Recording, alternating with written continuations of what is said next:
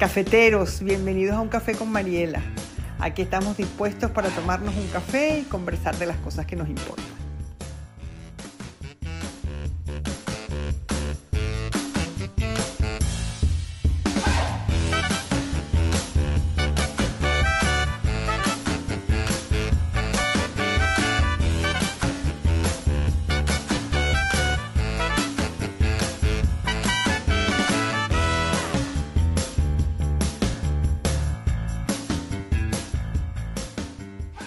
Bueno, bienvenidos a un café con Mariela, que estamos estrenándonos. Estrenándonos no, porque ya hace dos uh, miércoles que empezamos con esta historia y nos entusiasmamos y aquí seguimos. Eh, la vez pasada, eh, mientras que esperamos un poquito que se vaya sumando la gente, la vez pasada les había prometido que hoy íbamos a, les iba a enseñar todas las... Uh, versiones de mujeres malqueridas. Pero me parece que vamos a empezar poco a poco. Entonces les voy a empezar a enseñar hoy solamente las versiones en castellano y les voy a contar una historia que es simpática. Estos son los dos eh, libros que han salido en España. El, original, este es el mío, mío, con mis notas, está completamente subrayado, como si no lo hubiera leído nunca y mucho menos como si lo hubiera escrito yo. y este es la versión de bolsillo. Eh, de la versión de bolsillo creo que hay dos ediciones, no sé cuántas hay de la versión grande, 7, 8, 9, no me acuerdo, la verdad. Y estos son los que salieron en Venezuela, eh, publicados por la editorial Alfa, son, eh, em, están ahí los dos. lo bonito es que no son idénticas las dos versiones en español. Em, ¿Por qué? Porque yo soy bilingüe y hablo en venezolano y en español. Entonces, eh, cuando yo escribí el libro, eh, las editoras españolas me corrigieron un montón de cosas y eh, cuando las editoras venezolanas recibieron el manuscrito eh, del libro original publicado aquí en España, corrigieron otro montón de cosas y las tradujeron otra vez al venezolano. Y era muy bonito porque había cosas en español que yo estaba convencida de que eran súper venezolanas y eso me hizo sentir que al fin me había adaptado eh, a España, o sea que España sí me había penetrado, que España sí, eh, que yo sí había absorbido cosas de España, ¿no? Eh, porque el, el, acento lo mantengo mmm, incólume y siempre digo que si se me pierde un poquito, veo una telenovela y me pongo al día. Bueno, yo creo que podemos empezar. hoy vamos a hablar de las relaciones de pareja y el confinamiento. He estado pensando mucho en, el, en esto. Lo más importante es que el confinamiento y todo lo que nos está pasando con el coronavirus es una situación de crisis. Es decir, lo que suceda en esta época con una pareja son el tipo de cosas que suceden cuando hay que enfrentar una situación de crisis. ¿Qué es una situación de crisis? Una enfermedad de alguno de los dos eh, la muerte de un familiar cercano, eh, un hijo con algún problema, em, un duelo que no se puede em, em, superar. Es decir, hay eh, situaciones de crisis que la vida nos pone muy a nuestro pesar y que cualquier situación de crisis mm, va a sacar lo mejor y lo peor de nosotros, de nosotros y del que tenemos al lado. Entonces, eh, ¿por qué? Porque son situaciones que nos ponen al límite. Y allí eh, no caben las máscaras, no caben los maquillajes, no cabe fingir. O sea, allí estamos eh, desnudos, sin piel, en carne viva. Estamos más frágiles, que en cualquier otra situación, que en la situación eh, cotidiana. Estamos más vulnerables, eh, estamos, bueno, mmm, aquí hay algo que no sé qué es, no, lo siento, pero hay algo que no, uh, que no sé qué cosa era. Bueno, eh, nos pone más vulnerables y Eso hace que cualquier cosa que en otro caso hubiéramos podido tolerar sin dificultad, se nos eh, complique y nos sea mucho más eh, difícil. Espero estar bien. Mm, escríbanme si me están oyendo y se me están oyendo bien. Sí, ok, ahí empiezan otra vez a, entrar. Entonces, em, ¿cuáles son las características peculiares del confinamiento? El confinamiento nos ha sometido a algo terriblemente difícil para el ser humano, que es la pasividad. Eh, generalmente cuando estamos en una situación complicada, transformamos lo pasivo en activo y nos ponemos en funcionamiento, nos ponemos a hacer algo. Eh, eh, si tenemos un problema, ¿qué es lo que te? Si tenemos un problema, trabaja por él, vea por él, lucha por él. o sea, como que la idea es mm, buscar algo de actividad que nos permita solucionarlo, enfrentarlo, etc. Y justamente con el coronavirus ha sido todo lo contrario. Nos han dicho, mire, mm, no se mueva, no haga, quédese en su casa, enciérrese y como mucho vea series, lea libros y teletrabaje y aguante a su marido, a su pareja, a los niños, a su mujer, a, etc. Entonces, esta situación de pasividad es particularmente difícil de llevar para todos. Eso por una parte. Otra cosa que tiene eh, eh, las épocas de crisis es que tienen un efecto de lupa. Es decir, todo lo que en la vida cotidiana sobrepasamos y miramos por encima sin darle demasiada importancia, en situaciones de crisis las vemos con lupa. Y en esta situación de crisis en particular que nos ha obligado a estar juntos 24 horas sobre 24 horas, la lupa es como que lo ha abarcado todo.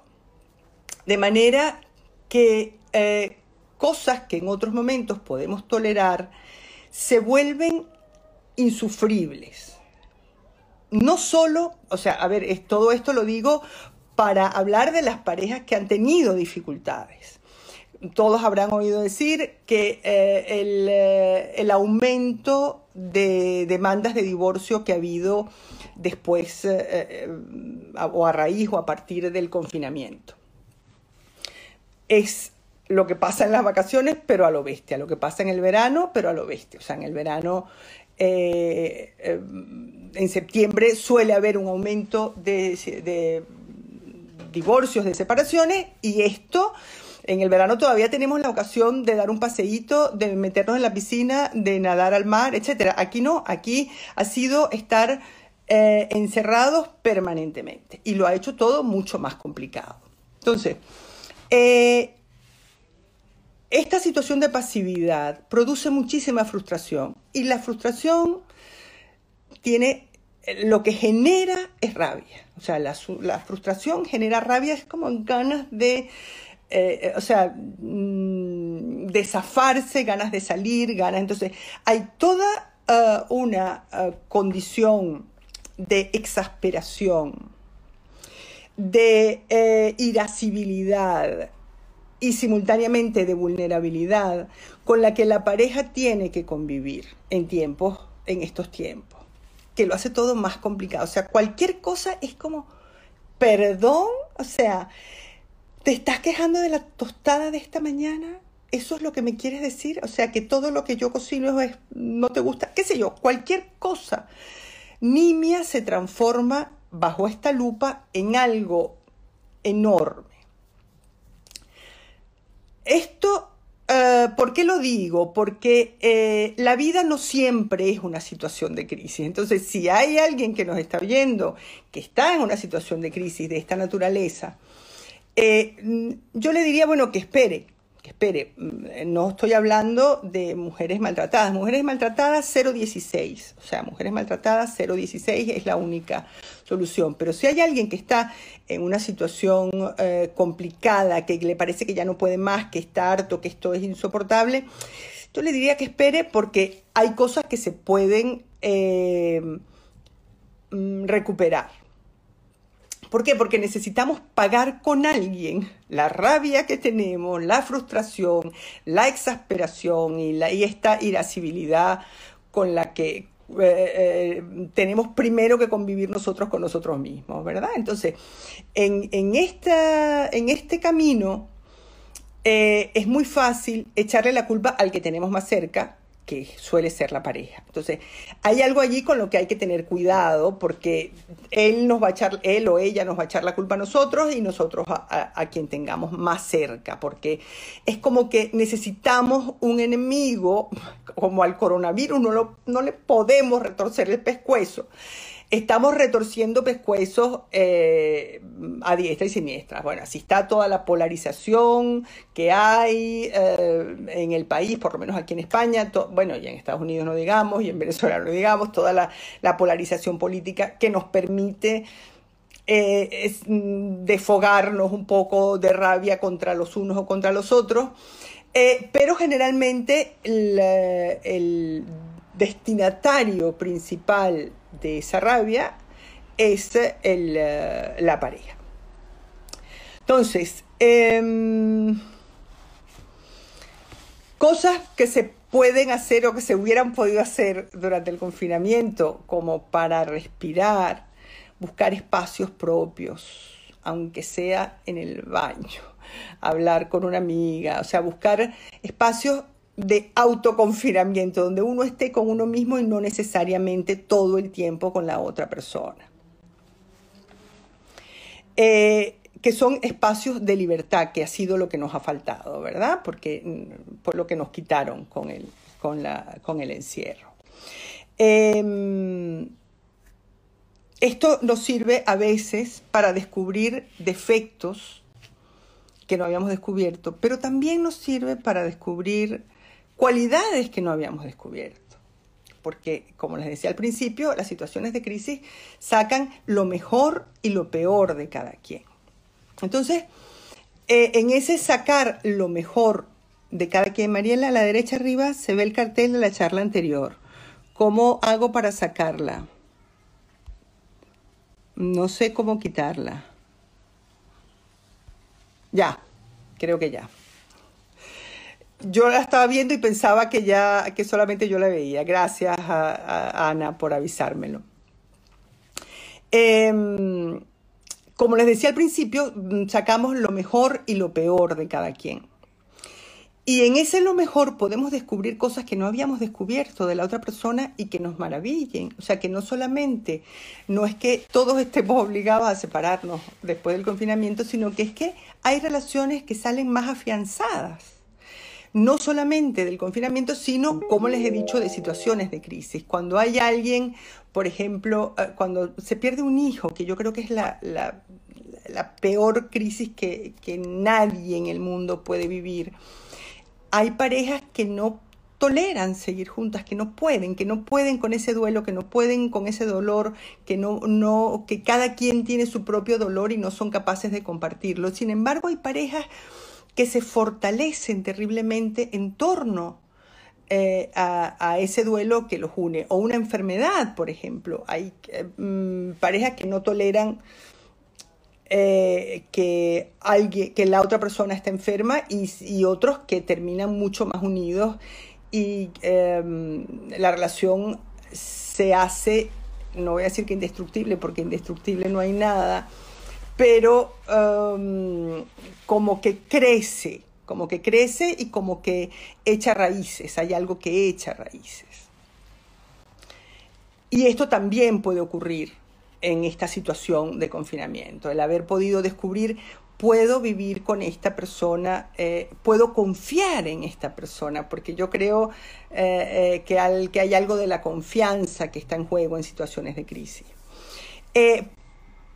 situaciones distintas, parejas nuevas, por ejemplo. Parejas nuevas a quienes les ha tocado convivir muchísimo antes de lo que tenían pensado y que han logrado sobrevivir a una convivencia que no tenían pensada, que no tenían planeada, para la que en principio no estaban preparados, eh, etcétera, y que han sobrevivido, con lo cual es una relación que echa a andar por un buen camino porque eh, eh, ha sido mm, casualidad y que eh, les, les ha permitido descubrir que se están conociendo, que se gustan, que se quieren y que pueden convivir. Y que pueden convivir además en una situación tan dura y tan difícil como ha sido el confinamiento. A otras personas les tocó empezar una relación y que cada quien estuviera en su esquina, confinado. Eso ha sido difícil, eso es más duro porque las ganas de estar con el otro en esos comienzos de la relación son tremendas y todo, eh, toda la vida se nos va en ese deseo. Y, esa espera ha sido, puede ser dura y difícil para, para muchas parejas lo que puede avivar la pasión, no necesariamente acabar con ella, ¿no? Mm, ah, no digo yo que es que todas las parejas que hayan estado comenzando una relación hayan podido mantenerla, pero es verdad que, em, que ha sido, como me, voy a repetir mucho esta vez, una situación de prueba. Hay, hay parejas que han tolerado y hay parejas que no han tolerado el distanciamiento, ¿no? Pero bueno, ¿por qué? Porque los comienzos son frágiles, los comienzos son eh, burbujas, los comienzos son esta, este arranque de pasión desenfrenada normalmente, que es el enamoramiento, que es este, todo es extraordinario y maravilloso y se presta mucho a la idealización, pero una idealización que necesita también de, una, uh, de un referente eh, en la realidad, en lo concreto, ¿no? Entonces hay quien no ha podido eh, con eso. Quienes han estado separados, eso yo creo que es una cosa que ha sido difícil. O sea, quienes eh, eh, estaban separados de sus parejas, que no, eh, que habían roto con sus parejas. Eh, esto ha sido difícil, o por lo menos lo que yo he escuchado. ¿Por qué? Porque por una parte, así, el confinamiento ha sido una buena coartada para volver a llamar a esa persona el confinamiento ha sido una orden de alejamiento obligatoria. Entonces, ha habido gente que ha, podido utilizarla a su favor y terminar de separarse de una relación destructiva eh, que no hacía más que hacer sufrir y les ha permitido a muchas personas mm, poder eh, verdaderamente desprenderse, bloquear al otro en el teléfono, etcétera, y pasar este, este, este periodo de abstinencia sin el otro eh, gracias al confinamiento. También ha habido gente que, a pesar del confinamiento y a pesar de silencios terribles a lo largo del confinamiento, ha seguido enganchada mentalmente a aquella persona con la que había estado. Lo que nos demuestra que a veces la realidad concreta no es tan importante, sino que lo importante es la manera que tenemos de tomarla, la manera que tenemos de vivirla. Es decir, así como hay personas que han podido separarse, mmm, aleluya, mmm, bien por el confinamiento, eh, han podido separarse de su malqueredor, por llamarlo de alguna manera, hay otras que han permanecido amarradas a su malqueredor pensándolo, dándole vueltas a la cabeza, pensando, no me ha llamado porque no sé cuánto, pero es seguro que está pensando lo mismo que yo, porque el amor que hemos tenido es muy importante, porque la pasión que hemos sentido, no lo voy a molestar, él no me ha llamado, pero debe ser porque lo que sea. Con lo cual, esto lo que nos demuestra es que mmm, los afectos van por una parte, los amores y las pasiones van por una parte. Y eh, la realidad a veces va por otra. Es decir, nosotros somos capaces de ver la realidad hasta donde podemos verla. Y lo que solemos hacer es interpretarla a nuestro favor, a nuestro favor. Que eh, interpretar que eh, una persona no me ha llamado en dos meses, ni siquiera saber cómo estoy, porque me quiere muchísimo, es una manera muy peculiar de interpretar una realidad. Y no es muy a tu favor. Pero en cualquier caso, es, uh, uh, es, demuestra que la realidad no es tan importante como la explicación que nos damos de esa realidad, como la versión que nos damos a nosotros mismos de lo que esa realidad significa. Eh, ha habido cosas como que en el confinamiento los amantes, por ejemplo, las infidelidades, hay infidelidades que han salido a la luz porque no ha habido manera de esconderlas, por la desesperación de escribir, de verse, de una llamada eh, en vivo. Y hay amantes que han permanecido en la sombra y ocultos, confinados, que, a ver qué, pasará, ¿no? Lo cierto es que, mm, bueno, como siempre, cada historia es cada historia.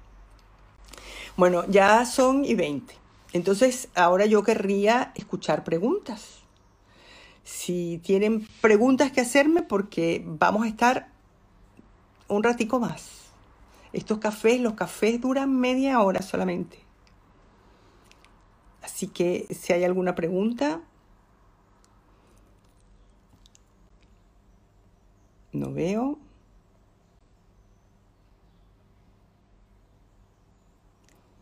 Una desde Brasil.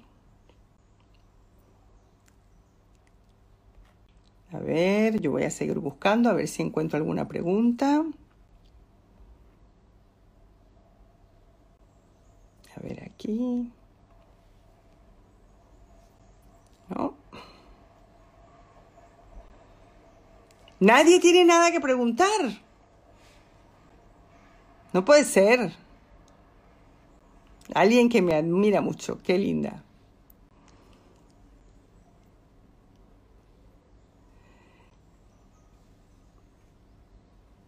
Nadie tiene nada que preguntar, por favor. ¿Alguien? Es normal sentir que este momento no lo amo tanto y es como una rabia todo el tiempo. Uy, totalmente. Tenemos una rabia espantosa todo el tiempo. Uy, en Brasil, ya, ya vengo. El libro de Brasil. Ah, alguien me pregunta si puede conseguir el libro de Brasil. El libro de Brasil es este. Ah, ok. A ver. La rabia que tenemos tiene que ver con la situación de crisis, con la situación de frustración y con la situación de pasividad y yo lo que he escuchado, lo que he percibido es que eh, mucha gente se ha tomado esto como si le estuviera pasando a él solamente, ¿verdad? Em, y la rabia está allí y tenemos que hacer algo con ella y no sabemos qué. O sea, la gente se ha dedicado a amasar pan con esa rabia y aquí se ha agotado la levadura. La gente se ha dedicado a comer con esa rabia, a beber con esa rabia, a comprar papel toalé, no sabemos muy bien para qué. ¿Qué hacer con la ira? A ver, primero pensarla, primero saber que uno tiene esa ira, que uno tiene esa rabia, que, que uno está de alguna manera autorizado a sentirla porque es una situación que nos rompe la vida en dos, que vamos después a, remendar, pero que nos ha roto la vida en dos, pensarla, saber que estamos así y una vez que la has pensado, tratar de no pagarla con el otro. Tratar de no pagarlo con el otro, tratar de... Yo lo que recomiendo siempre es escribirla. ¿Por qué? Porque escribir tiene esa... o hablarlo con una amiga, hablarlo con alguien, eh, ¿qué, ¿Cuál es la ventaja de escribir? Que lo puedes hacer a cualquier hora, no tienes que esperar a que tu amiga te atienda el teléfono, eh, que es una cosa íntima que nadie más tiene que leer, que te permite sacarlo, que mientras que lo estás escribiendo le estás poniendo palabras a la rabia, palabras al mal humor, y que queda en el cuaderno y no, no le haces daño a la otra persona. Eh, ¿Cómo tener espacio sin espacio? Bueno, esto, esto es complicado. Escribir es una manera de tener espacio. Te puedes encerrar en el baño a escribir, a escribir en el teléfono, a escribir en un cuadernito, a lo que sea. Hablar con una amiga es eh, una manera de mantener un cierto espacio con audífonos para que se oiga lo menos posible. Em, pero hay que, yo creo que hay que buscar maneras de de mantener espacios de privacidad, donde cuando uno está leyendo un libro, uno está solo con el libro o con los personajes del libro. O sea, entiendo que que hay situaciones que son muy complicadas, es decir, cuando una persona tiene tres niños, un marido y una casa pequeña, no sé qué, pues privacidad poquita. Y no obstante, hay que buscar la manera de tener momentos de soledad. O sea, yo, una amiga me decía, yo no, sabía que estaba yo casada con un, con un ministro y resulta que estoy casada con un ministro, porque el ministro estaba todo el día teletrabajando, no se le podía molestar y a ella, ella tenía que hacerse cargo de sus dos hijos y le costaba mucho encontrar espacios de, de para ella. Bueno, pues hasta que tuvo que hablar con el marido, mira, tú eres un ministro, pero yo voy a ser un poquito ministra, por lo menos una hora al día eh, repartida en media hora y media hora, ¿no? Eso es importante. ¿Qué hacer con los celos? Bueno, los celos pueden ser una tortura mm, sin confinamiento y con confinamiento me imagino que más, porque eh, si estás lejos de la persona amada y de la persona que te genera los celos, te puedes imaginar que está hablando con otra, que está viendo no sé qué, que está... Si está encerrado, pues no sé, con su familia, con su madre, con su hermano, con su amigo, pues eh, este, eh, debe ser más difícil. Pero nada es imposible, es decir, ¿cómo hacer con los celos? Uno tiene que em, que contar con que el otro siempre te puede engañar. O sea, que no tienes manera de controlar al otro. Al otro no se le puede controlar. El otro es autónomo, es independiente y tiene derecho a hacer lo que le parezca. Dejarte o no dejarte, dejarte por otra, eh, engañarte, tiene derecho, no tendría. Pero no tenemos manera de controlar que lo haga o no lo haga. No hay manera de controlarlo. Con eso tenemos que convivir. Eso es una cosa difícil con la que mm, vivimos con eso porque eso es la verdad y lo tenemos así como en la parte de atrás de la cabeza quienes no sufrimos de celos espantosos.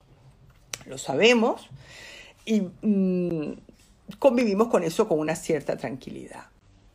Eh, cuando digo que el otro tiene derecho, no es que el otro tenga derecho a hacerlo, es que el otro eh, igual lo hace y no está en nuestra mano em, dominarlo o controlarlo. Lo que está en nuestra mano es aceptarlo o no. Es convivir con, o sea, es em, perdonarlo o no. Eso es lo que está en nuestras manos. A ver, seguir viendo. Quisiera escuchar un poco más acerca de estar más alerta de esa percepción especial. Claro, eh, confinamiento, enfermedad, hijos adolescentes, pareja regular, sí, los hijos adolescentes son, nos ponen ante eh, una situación de crisis porque nos ponen a, a mm, preguntarnos cosas si sí o si no, o sea, eh, nos ponen en situaciones límites. Eh, bueno, estamos llegando ya al final de nuestro café de hoy. Eh, yo mm, voy a mantener este café con Mariela mientras que ustedes aguanten y mientras que ustedes estén ahí. Yo les eh, las invito a que me hagan preguntas. Hoy he recibido varias preguntas. Yo se los voy a recordar desde el martes, que el café con Mariela es el miércoles.